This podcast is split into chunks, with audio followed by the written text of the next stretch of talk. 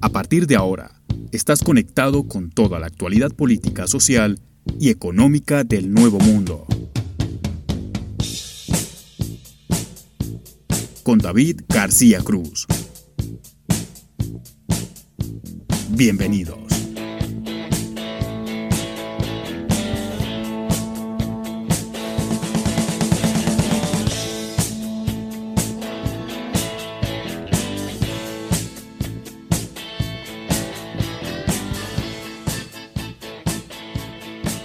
Hola, ¿qué tal? Bienvenidos a esta nueva edición de Voces en Off. Bienvenidos a este ciclo de entrevistas. Esta semana vamos a hablar de Nicaragua y de Chile. Para hablar de Chile vamos a conversar con Marcelo Salgado, él es eh, politólogo, y nos va a hablar acerca del proceso electoral que viene el 21 de noviembre, porque van a elegir presidente los chilenos ese día, y también del juicio político que se le eh, va a hacer a Piñera de parte del Senado. Juicio político que digamos ya pasó su aprobación en Cámara de Diputados, ahora viene el Senado para ver si se destituye o no a Piñera. Salgado nos va a hablar de eso, lo más probable es que no ocurra nada y que Piñera termine su mandato normalmente. Antes de ir con él, vamos a hablar de Nicaragua. Y para hablar de Nicaragua, eh, quiero arrancar con una pregunta, ¿no? Y es, ¿qué es democracia? Busqué qué es democracia, hay términos como este que uno piensa que los tiene claros y es bueno a veces repasar sus definiciones, pero no quise buscar una definición tan extensa, dado obviamente el formato también del programa, porque hay democracia representativa, hay democracia directa, hay democracia delegativa, eh, digamos que hay un montón de matices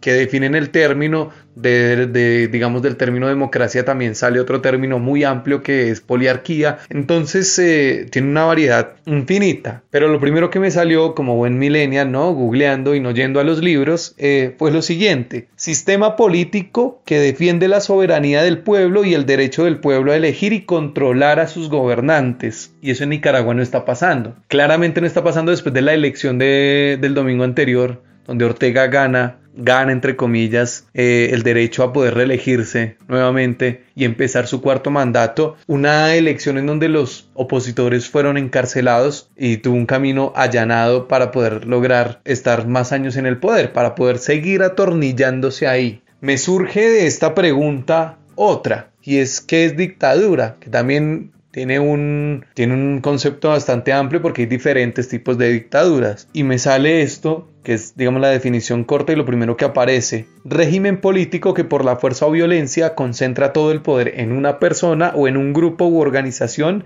y reprime los derechos humanos y las libertades individuales. Y claramente eso es lo que está pasando en Nicaragua. Nosotros hoy en este programa eh, teníamos la idea de convocar a alguien de Nicaragua para que nos hablara de, de su país, para que nos contara del tema. La idea era contactar a un periodista o una periodista que nos hablara de ello. En principio, esa era la idea. La idea era que alguien de Nicaragua nos hablara de Nicaragua, no que yo estuviera hablando de Nicaragua, pero no se pudo. Y no se pudo no porque no quisimos. Andrés, que es, el productor del programa, estuvo buscando y en la mayoría de los casos nadie respondió siquiera el llamado, ni siquiera para decir que no, ¿no? Porque a veces pasa eso. Solo una persona de las que, digamos, se contactaron respondió y, fue franca, eh, fue muy sincera ella al decirnos Mire, dada la situación, dado eh, lo que estamos viviendo con este régimen autoritario, la verdad que es mejor guardar un poco silencio. Lo mejor es no salir. Y ella le decía a Andrés,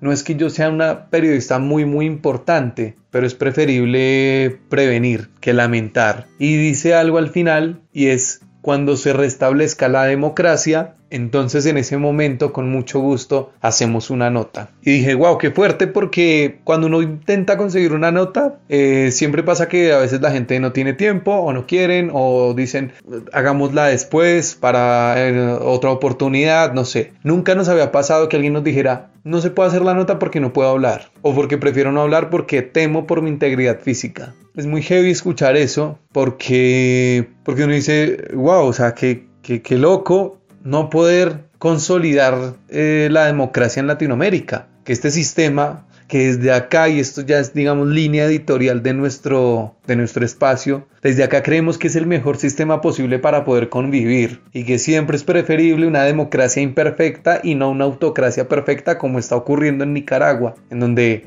la familia Ortega se apoderó del país. Cuesta mucho, cuesta un montón y sobre todo a los países centroamericanos les ha costado un montón poder consolidar sus democracias. Hace poco hablábamos de lo que está pasando en El Salvador con Bukele, que ha cooptado también la justicia, la Corte Suprema, para poder eh, hacer lo que quiere. Y nada raro que en un tiempo sigamos hablando de Salvador para estar comentando que Bukele se va a intentar reelegir, cuando en El Salvador hoy la reelección no es legal. Pero sabemos que cuando un tipo se quiere atornillar, como pasa con Bukele, como pasó con Uribe en Colombia, intentan siempre buscar un, buscarle la vuelta para poder, digamos, instaurar la reelección. Eso siempre ocurre. O como pasó en Bolivia con Evo Morales que se, se, valió de un montón de cosas y desconoció un plebiscito donde la gente le dijo no queremos más reelección o no queremos que usted participe en la próxima elección para presidente, que se valió de un montón de, de artimañas para poder competir contra Mesa en su momento en el 2019 y pasó todo lo que pasó. La situación en Latinoamérica es compleja. También la gente está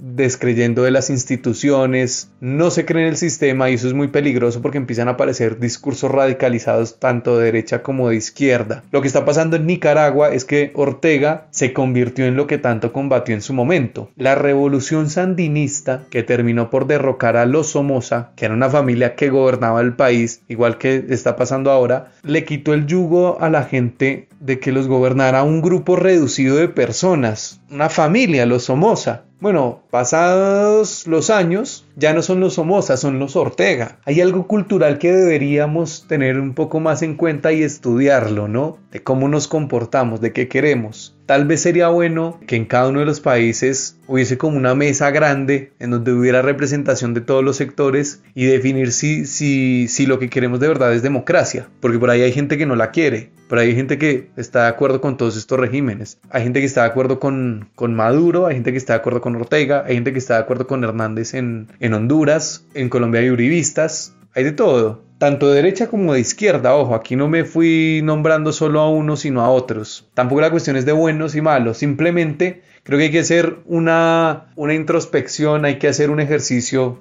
¿no? Una autoevaluación y decir qué queremos, porque aspiramos a vivir bajo un sistema que no podemos consolidar. Y no podemos consolidar tal vez por una sencilla razón, y es que quizás es eso, no lo queremos, no nos cierra, no nos sirve, culturalmente no estamos listos, no somos griegos, ¿no? Venimos de los españoles, que no se han caracterizado tampoco por ser muy democráticos y nuestros pueblos eh, a orígenes también tenían una concepción social bastante vertical, parecido a algo feudal también. Entonces, eh, culturalmente nuestra sangre por ahí no, no, no la tenemos a la democracia como una forma de vida. Ahora eso hay que añadirle que somos repúblicas muy jóvenes y que estamos recién empezando a, vivir ¿no? nuestra historia como, como país, como Estado, eh, mientras que hay otras naciones que tienen hasta miles de años de historia. Nosotros no. Todo eso, todo eso nos lleva a pensar que lo que está ocurriendo en Nicaragua es un proceso doloroso, pero normal teniendo en cuenta todos los factores que les acabé de enumerar. Tema cultural, eh, un país muy joven, una democracia también muy muy joven. La revolución sandinista que sacó a los Somoza recién terminó en 1979. Del 79 al 2021, ¿cuántos años son?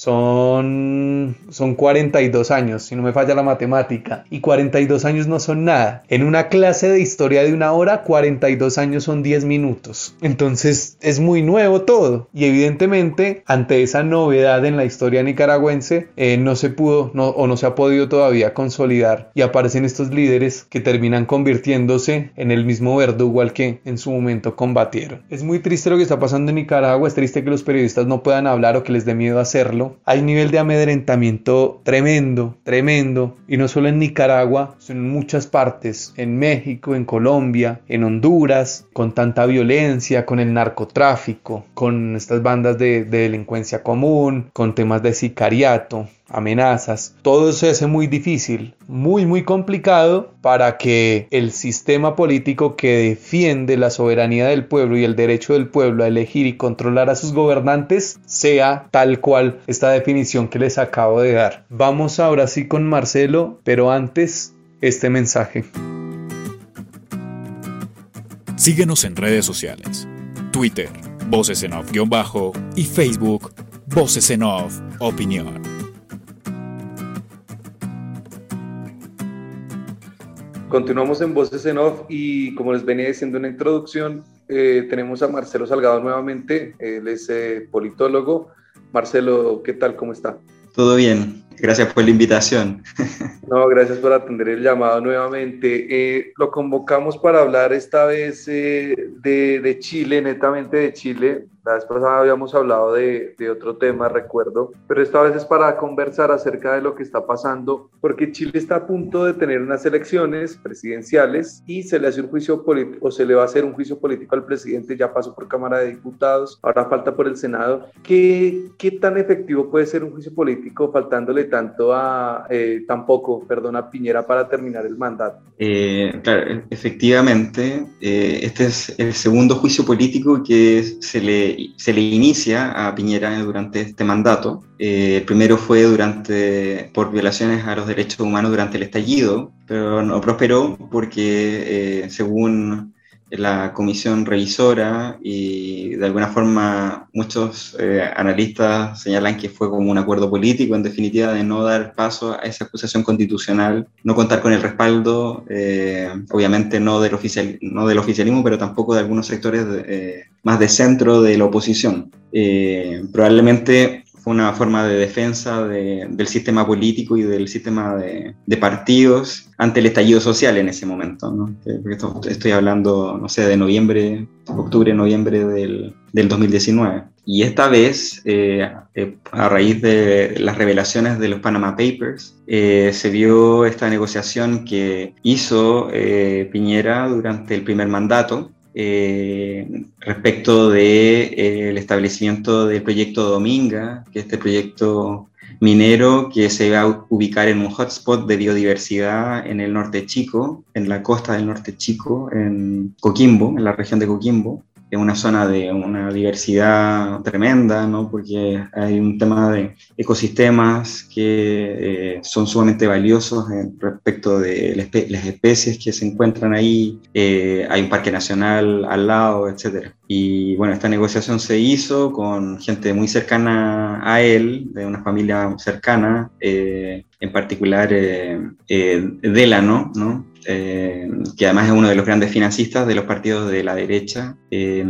y él se comprometió a aprobar este proyecto según lo que se ha podido establecer desde esta revelación de, de, los textos. Entonces hubo una serie de, de negociación incompatible, manejo de información privilegiada, una serie de, conductas que son muy criticables y obviamente si bien hubo un proceso eh, judicial al respecto en su momento, eh, con los antecedentes nuevos, eh, se podría establecer que efectivamente puede haber sido constitutivo de delito. Em, y bueno, la, la, Cámara de Diputados, ¿cierto? que tiene esta atribución de acusar constitucionalmente a las altas autoridades del país, eh, aprobó en una sesión, luego de una sesión maratónica, porque varios de los, algunos de los diputados estaban señalados como contacto estrecho del candidato Boric, que es el candidato de izquierda, que se contagió con, con, coronavirus, con la variante Delta, y eso implicó que dentro de sus contactos estrechos eh, estuvieran algunos convencionales constituyentes, algunos diputados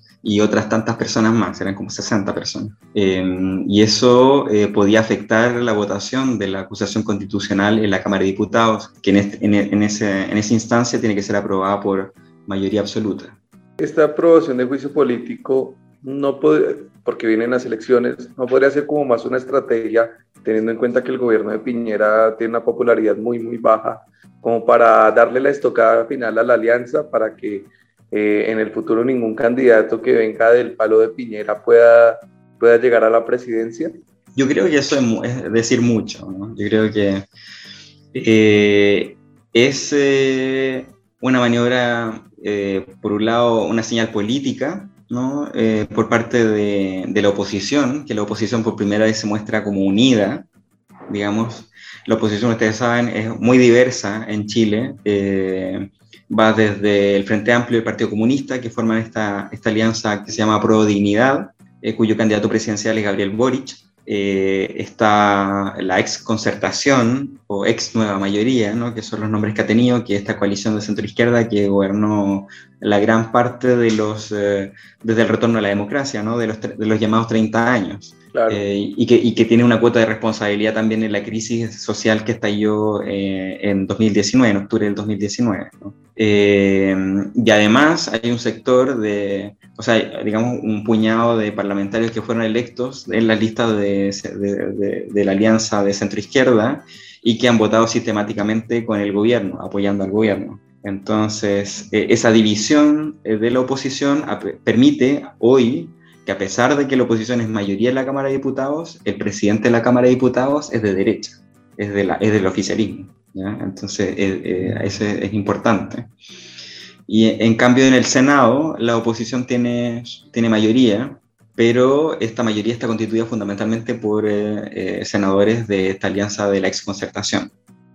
Solamente hay un senador del, del, del Frente Amplio.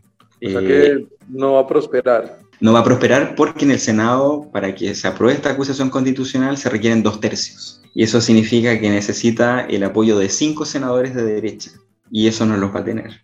Claro, eso, eso es verdad. Ahora, pasando a la elección que va a ser, si no estoy mal, en noviembre de este año, o sea, ya dentro de poco les va a tocar, o sea, eh, quiero que me confirme eso. ¿Qué día exactamente va a ser la elección en Chile? Es la primera vuelta de elección presidencial, es el 21 de noviembre. Ok, o sea, están a unos días de ir a votar.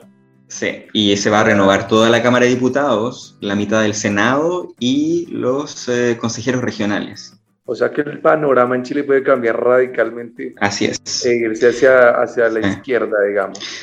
Sí, eh, puede cambiar, pero hay que entender de que no son las mismas reglas eh, de la Convención Constitucional, ¿no? que ha sido como la elección paradigmática de un cambio, digamos, político importante. ¿no? Para la elección de convencionales constituyentes hay que recordar que existía esta norma de paridad de género, eh, ¿cierto? Este mecanismo de elección, de cuando ya en el momento de designar ya eh, los integrantes, eh, era un hombre, una mujer, un hombre, una mujer, ¿cierto? Y si era impar, eh, eh, había todo un mecanismo que favorecía que fuera prácticamente 50 o 55, 45% como límite máximo de diferencia entre géneros en, en la representación. ¿ya? Además, había escaños reservados para los pueblos originarios, se favoreció la creación de listas de independientes, o sea, toda una serie de mecanismos que permitieron de que la representación en la Convención Constitucional fuera más, más eh, parecida, digamos, a la configuración del electorado. Eh, para esta elección no se modificó nada. ¿no? Eh, va a seguir, van a seguir las mismas reglas de siempre, o sea, o de las últimas elecciones, ¿no? que es una elección, son distritos plurinominales, proporcionales. ¿no? Claro, si yo tengo una lista de un partido para diputados, pueden ser solo hombres y no pasa nada. No, existe, toda, existe, existe respecto de los candidatos, digamos, pero no respecto de la elección, ¿no? Porque esa era la diferencia, ¿no? Al momento, eh, y de hecho el mecanismo de paridad que se creó para la elección de convencionales, de convencionales favoreció, terminó favoreciendo a hombres, porque la gente votó más por mujeres, ¿ya? Y entonces, eh, de hecho en mi distrito, por ejemplo, eh, eh, en, la lista por la cual yo voté ganó una mujer, pero ya habían otras mujeres electas anteriormente en otras listas que habían sacado mayor votación y por lo tanto ella, a pesar de ser la, la mayoría siguiente, hubo que tuvo que cederle ese, ese cupo al, hombre de su lista, porque ya había mujeres. Ah, Entonces es un, mecanismo muy, muy especial es un poco enredado de explicar, mm. pero, pero eh, propende a la, eh, digamos, a, la, a una representación eh, igualitaria, digamos, entre géneros. Y, la diferencia no puede ser más allá de un 45 o un 55% de diferencia. ¿no? Ese es como la, el límite. Claro. Es bien, interesante eso. Sí, es, es, cierto, es como para estudiarlo. Candidatos a la presidencia, hace, hace poco estaba leyendo que, mm, que hay dos.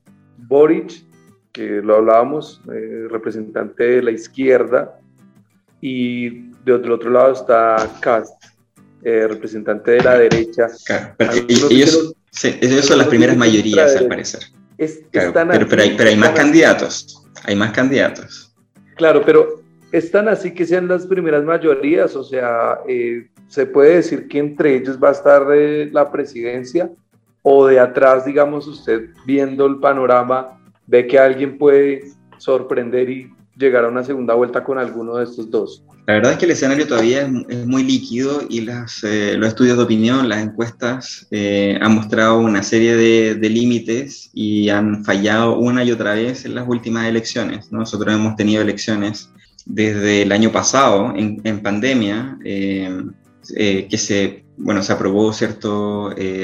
Eh, primero que se convocara a una asamblea constituyente, a un congreso constituyente, o sea, es un híbrido, ¿no? Porque la convención constitucional es un híbrido entre una asamblea constituyente y un congreso constituyente. Eh, se aprobó eso, eh, después hubo la votación de los convencionales constituyentes y, y municipales. o sea, hemos estado una serie, un ciclo electoral muy, muy grande y eh, las encuestas no han funcionado, ¿no? No, no han funcionado, no han sido capaces de, de dar eh, cuenta de los cambios y de las, eh, digamos, de una, proyectar, digamos, resultados. Ha sido muy, muy difícil. Em, y lo que dicen, al parecer, ¿cierto? Las encuestas últimas hablan de que, de que Gabriel Boric y José Antonio Cast son los candidatos que obtendrían la primera mayoría. Pero sin embargo hay que considerar que hay otros, varios otros candidatos que también tienen un porcentaje de votación que sumándolos probablemente van a tener más del 50%. Entonces eso es importante. O sea, tienes, tienes al, al profesor Artés, que representa a la izquierda eh, muy tradicional, eh, digamos autoritaria, algunos la tachan de stalinista, eh, tienes a un candidato como Parisi, que es un, un, académico de la, eh, que fue eh, director de la Facultad de Economía y Negocios de la Universidad de Chile, pero que tiene un discurso populista tremendo y que todavía no ha regresado a Chile, se auto, autoexilió, digamos, se fue del país porque tiene una demanda de pensión de alimentos millonaria por parte de su esposa eh, eh, un derecho de alimento a, los hijos. Tienes a Marco Enrique Ominami, que ha sido candidato a la presidencia como tres o cuatro veces, eh, que es hijo ¿no? de una gran figura de, digamos, de la izquierda radical, revolucionaria, y se crió en el exilio en Francia, es director de cine. tienes a, a, la exministra de Educación Proboste, eh, que ella obtendría la tercera mayoría, al parecer, que ella es la candidata de la exconcertación, ¿no? ella es militante de la democracia cristiana. Y tienes, eh, yo creo que la gran sorpresa y el gran desastre y el descalabro ha sido eh, el candidato de la, de la, del oficialismo, de la centro derecha, que es Sebastián Sichel, ¿no? que es un abogado que fue director del Banco del Estado, ha tenido varios cargos de responsabilidad, pero anteriormente era militante de la democracia cristiana. Fue candidato a diputado por la democracia cristiana. Cuando se llamaba Pablo Iglesias, o sea, se llamaba Sebastián Iglesias, se cambió el apellido. Eh, ah, entonces hubo como una reformulación de él y tiene todo un discurso de que él era un pobre estudiante, becado en la Universidad Católica, en la Facultad de Derecho, medio de meritocracia, pero que es eh, bastante dudosa según todos los, estudios como más biográficos que se le han hecho. Y luego tienes estos dos candidatos que llevan la delantera, que Gabriel Boric, que es eh, diputado de, de, Convergencia Social, de Aprueba Dignidad, como coalición, eh, y José Antonio Cast, que era diputado de la Unión Demócrata Independiente, que es el partido más a la derecha que está en el Congreso, eh, que era un partido más fuerte de la derecha pinochetista, ¿no? porque ese es el origen de, de la UDI. Eh, y él fue diputado, creo que tres periodos, eh, con muy baja asistencia a las labores de diputado, pero que tiene un discurso populista de derecha muy fuerte, ¿no? que además es negacionista respecto del cambio climático, que habla de eh, construir una zanja en la frontera para impedir que lleguen más migrantes, eh, que es contrario al aborto, al matrimonio igualitario, etcétera, etcétera. ¿no? Entonces, y ante eh, la debilidad del candidato Sichel, él se ha fortalecido como el gran candidato, o sea, el candidato, la figura fuerte de la derecha, ¿no? Porque en definitiva son ellos dos los que disputan el electorado de derecha. Sí, no, está, hay un fenómeno ahora en, la, en, Latinoamérica, en varios países, y es que la ultraderecha le está robando muchos votos a la derecha más tradicional o a la derecha más moderada. Eh, se están radicalizando mucho los discursos. Usted me decía antes de empezar la nota que eso es algo, digamos, inusual en Chile. Desde su experiencia como politólogo, ¿cómo ve este panorama teniendo en cuenta que es inusual en Chile que hayan estas dos posturas tan radicales enfrentadas en un país donde da la sensación que en los últimos 30 años los gobernaron siempre los mismos? Claro, lo, que pasa es que Chile tiene una tradición, eh, digamos, eh, una tradición eh, política vinculada mucho al refractaria al populismo, por un lado, desde el siglo XIX siempre hubo un rechazo al populismo y al caudillismo muy fuerte, desde que se consolidó el Estado Nacional, y muy apegada a las instituciones, a la institucionalidad. La institucionalidad y el discurso institucionalista eh, es muy fuerte en las élites. Eh, chilenas. Eh, y bueno, y la República Oligárquica fue muy larga y recién en los años 20 fueron las primeras reformas sociales que permitieron, permitieron a la, digamos, los sectores medios acceder al Estado y se empezaron a generar los derechos sociales, ¿no? Fue un proceso muy tardío en Chile. Entonces, eh, eh, las figuras populistas en Chile han sido muy pocas. Ni siquiera Salvador Allende, ¿no? que fue el presidente socialista, tenía un discurso populista.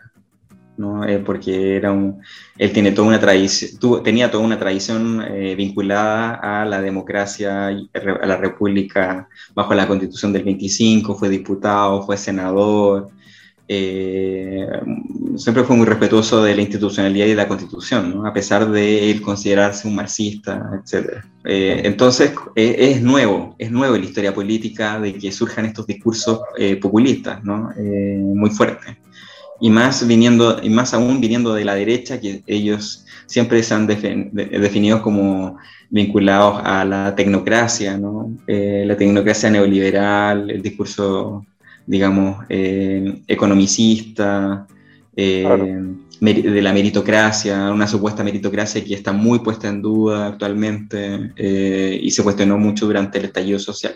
Sí, es, es, cierto, sí, esa palabra me parece que hoy por hoy en los discursos políticos es clave, ¿no? Meritocracia. Hay posibilidades de que Cas eh, quede elegido, o sea, hay posibilidades reales. Yo creo que uno siempre antes de cada elección, uno siempre mira a unos candidatos, uno dice, ¿hay chance o no hay chance? Por ejemplo, en Argentina en 2019, eh, todos sabíamos que Macri iba a perder la, la, elección y que no iba a ser reelegido y que no había chance de que eso pasara. E, en este caso, ahí hay posibilidades de que un tipo con un discurso que, digamos, atrasa eh, como cast, eso va a consideración de cada uno también en lo que crea, pero hay posibilidad de que un tipo como este gane, que niegue el cambio climático y que piense de esta manera. Eh, no, no, no hay posibilidad de que gane, pero, pero no deja de sorprender la votación que pudiera tener, ¿no? O sea, eh, si es que se confirman las encuestas, sería un, digamos, marcaría un cambio, sería un poco como lo que sucedió en, en Francia, ¿no? Como, con, con, con, con eh, Marine Le Pen, digamos, ¿no? Una, una, segunda vuelta de ese tipo, ¿no? Porque eso es lo que se espera, porque nadie va a tener la mayoría suficiente para ganar en primera vuelta, ¿no? ni, ni, Boric, ni menos, ni Cast, ¿no? Si es que ellos son las primeras mayorías. Todavía eso está en veremos, no sabemos. El escenario también cambiaría si Proboste pasa segunda vuelta con Boric, por ejemplo. que ahí sería un candidato, la candidata de centro izquierda, que para la, la derecha sería una especie de mal menor, ¿no? que sería como volver a, a, los buenos años de la concertación, donde había crecimiento económico, donde la, la desigualdad siguió idéntica, pero todos cre pero crecían, se accedió al crédito. Eh, Chile creció, pero obviamente la, riqueza llegó sobre todo a unas pocas manos. ¿Sería como otra Bachelet? pero, pero Bachelet ya venía con una, ya tenía otra sensibilidad, ¿no? sobre todo en el segundo mandato. Sí, ahí hay que distinguir. El, primer mandato fue más de continuidad de la concertación, pero el segundo mandato ya, ya tenía, por ejemplo, ya pensaba iniciar un proceso constituyente y había cierto énfasis, pero no tuvo el apoyo de su coalición. Eso, eso como que hay que considerarlo. Okay. Eh, la democracia cristiana y le frenó muchos proyectos a ella. Eh, y eso, eso más allá de, que uno puede tener su visión respecto de, que ella podría haber hecho más, etcétera, que fue como una figura que era más simbólica de lo que efectivamente llevó a cabo, ¿no? Pero tenía un discurso y, ella eh, simbólicamente representa como un cambio también, por su biografía, digamos. Em, pero pero todavía eh, no sabemos, ¿no? Eh, claro, en un escenario de Gabriel Boric con José Antonio Cast en segunda vuelta, es esperable que Gabriel Boric gane por más de un 60%, ¿no? Pero eh, eso hay que considerar la abstención, porque en Chile el voto es voluntario, todavía, eso va a cambiar para la próxima elección, pero todavía el voto es voluntario, eh, la tasa de abstención igual sigue siendo bastante alta. Em, y em, en caso de que sea Proboste quien se enfrente con Gabriel Boric, ahí eso está mucho más, más abierto, ese escenario, que podría suceder. ¿no? Eh, se cree que el voto de derecha, eh, de centro derecha, digamos, está dividido. Ante la debilidad de Sichel, eh, hay un voto de derecha que se, habría, se estaría fugando hacia, la centro, hacia el centro, centro izquierda, como la candidata Proboste, y otro sector más mayoritario que se está yendo hacia José Antonio Cast. Eh, es difícil, pero es difícil saberlo, ¿no? Con anticipación qué va a pasar con, con ese, porque tradicionalmente hay un tercio de votantes de derecha en Chile, ¿no? Eh, que eso varía entre un 30 a 35%. Eh, pero la elección de la Convención Constitucional eh, fue un descalabro para la derecha y ni siquiera lograron tener el tercio de los representantes. ¿no? Eh, tienen un cuarto, más o menos. Sí, se espera que tampoco haya tanta abstención, ¿no? Eh, no, todavía no sabemos, no sabemos ese escenario. ¿no? Eh, hay mucha gente que considera que los debates y el nivel del debate ha estado bastante bajo, ¿no? como muchos ataques personales. Los debates televisados han tenido unos formatos no muy serios, eh, que han tendido más a la confrontación, ni siquiera de ideas, sino ataques más personales. Eh, porque son, eh, la mayoría de estas figuras no son figuras nuevas, ¿no? ¿no? son rostros nuevos, son rostros conocidos, que han tenido problemas entre ellos y pasadas de cuenta, etc. Claro, como, como siempre pasa. Eh, Marcelo, le quería dar las gracias por el contacto, se nos terminó el tiempo y gracias por abrirnos, digamos, este panorama acerca de lo que está pasando en Chile para saber mejor o entender un poco mejor el proceso del próximo 21 de noviembre. De nada, muchas gracias por la invitación y encantado de participar nuevamente en el programa. Síguenos en redes sociales, Twitter, Voces en Off-Bajo y Facebook, Voces en Off Opinión.